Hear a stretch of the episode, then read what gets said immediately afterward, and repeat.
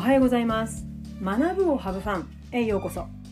このポッドキャストでは小学校教師経験29年間の中でメンタル落ち込みから回復した体験を持つじゅんじゅんが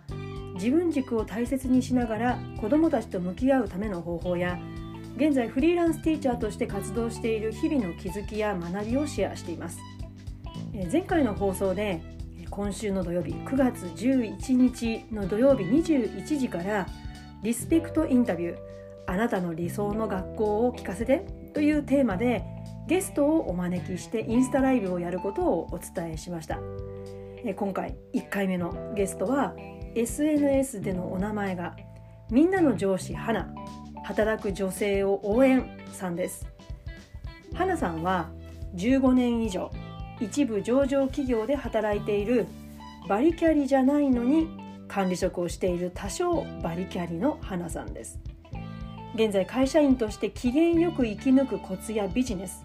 日々感じていることについてポッドキャストを通じて発信されています会社員として働いていらっしゃる花さんはポッドキャストの放送の中で部下の方との関わり方上司の方との関わり方についてお話しされている回があるんですね。まあ、教師をしている私としては教室での子どもたちとの関わり方職員室での同僚や管理職の方との関わり方にも活かせることがたくさんあって、まあ、共感できることがあるんですね。まあ、インスタライブまであと少し日にちがあるので是非ねこの放送を聞いてくださっている、まあ、学校の先生方にも花さんのポッドキャストの中でね興味のある回をいくつか聞いていただいた上でインスタライブにね参加していただけると、まあ、さらにね面白くなるのではないかなと思います。人となりっていうのがねなんとなくわかると思うので。ただねあのお時間ない方は本当にこうほっとあの11日の21時にねこう遊びに来ていただけたら、まあ、それでもねあの花さんがどんな子供時代を過ごしてそして今どんなことが生かされてお仕事されてるのかっていうようなところをあのそれだけでも十分に楽しんでいただけるんじゃないかなって思うので是非遊びに来ていただけたらなと思います。えー、花さんのねポッドキャストのリンクや私のインスタグラムのリンク概要欄に貼っておきますのでぜひ、えー、9月11日21時からのインスタライブにご参加くださいお待ちしています。えこういった私のイベントやサービスの最新のお知らせは LINE 公式からその都度配信していますので少しでも興味を持っていただけたら概要欄のリンクからぜひお友達登録をよろしくお願いします。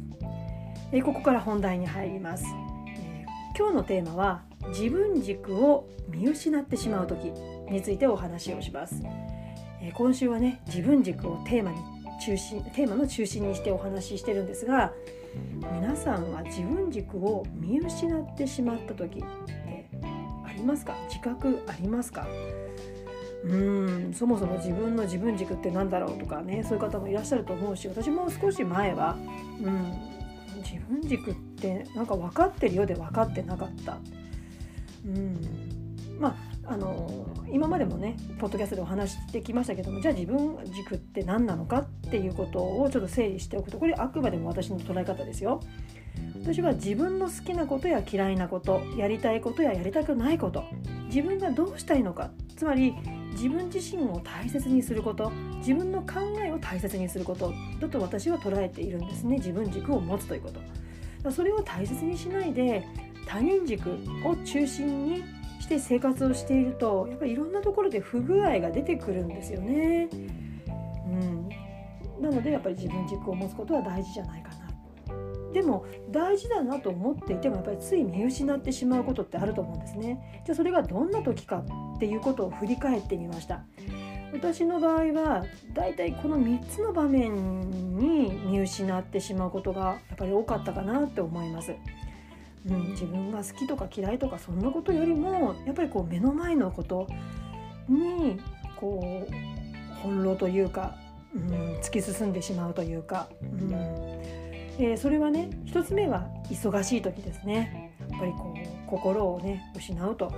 書きますけれども心をなくすと書きますけどもやっぱり忙しい時は自分軸を見失いがちですね。で2つ目は他者から批判された時です。そして3つ目は人に憧れる時。ちょっと意外かもしれませんけれどもこの3つの場面はが私が自分軸を見失ってしまう時でした。じゃ具体的なエピソードをそれぞれちょっと簡単に挙げてみますね。まず忙しい時、まあ、これも日常茶飯事ですけれども、まあ、朝子どもたちが登校する前からまあ、あれこれ準備がありますよね。そしてあれよあれよという間に子どもたちが登校してあとは目の前の出来事に反応していく。もうついこなすことに意識が向いて、まあ、終わった後の充実感はあうんなんかこう自分でねもし課題を持っているんであれば自分の課題があればね例えばこの実践でこんな様子が子どもたちから見られた。いやでもちょっと課題があるな。でこの課題をこんな風に修正したら今度はこういう反応があった。っていうようなね。やっぱりこう自分の自分軸自分の課題を明確に持っていればやっぱりこう前進している充実感っていうのがあると思うんです。でもそうじゃなくってこう他人軸、うん、とか忙しい時にもう次々こなしていかなきゃいけないっていうこと状況だとするとやっぱりこう予定されていたことをクリアして終わったっていう、まあ、そういうこう充実感っていうのかな達成感、うん、どうなんだろう、うん、っていうふうに思いがちだと思うんですね。でもこれって子どもたちの成長を支えることにはなっていませんよね。何より教師自身を私はすり減らしていると思います。まあ、一時的にそういう時期は、ま誰しもね長い教員人生の中ではあると思います。ただ上から降ってくるだけの大量の仕事を、まあ、とにかく終えなきゃいけないっていう状態が長く続いてしまうとふと自分は何のために教師になったんだってこうモチベーションを下げることにもつながると思います。まあ、私は過去ね忙しさと自分の偏ったものの見方によって自分軸が分からなくなった時期が確かにありました。え次に他者から批判された時なんですけれども、まあ、このね批判された時ってまた別の方向から見るとそれまでやってきた自分のやり方を他者から指摘されたり批判されたことで振り返ることでより良いやり方により良いやり方につながるケースも、まあ、あると思うんですね。私もそういう時もありました。よくある例としては、うん、子どもたちの授業中でね子どもたち授業をつまらなそうに受けているとします、まあ、つまり無言の子どもたちからの授業批判ですよね、まあ、そのせんその授業つまんないよっていう批判を、まあ、謙虚に受け止めて授業改善させていくっていうことは、まあ、誰しもある。ただその批判が自分にとってちょっと納得できなかったり理不尽だと思えたりちょっと感情的になってしまったりする時って今度は逆に相手を心の中で批判してしまって問題のね論点をすり替えてしまって自分軸を見失ってしまう時が私も過去ありました。だから少しね時間を置いて冷静になった時にあ自分が大切にしたいことは何かな自分軸ですよねこれを再確認した上で批判されたことと照らし合わせた時にあちょっと感情的になっちゃったなと自分の軸自分軸を見失っていたことに気づかされることも、まあ、数多くありました。で最後にちょっと意外なね人に憧れる時です。まあ、これはねエピソードの80番で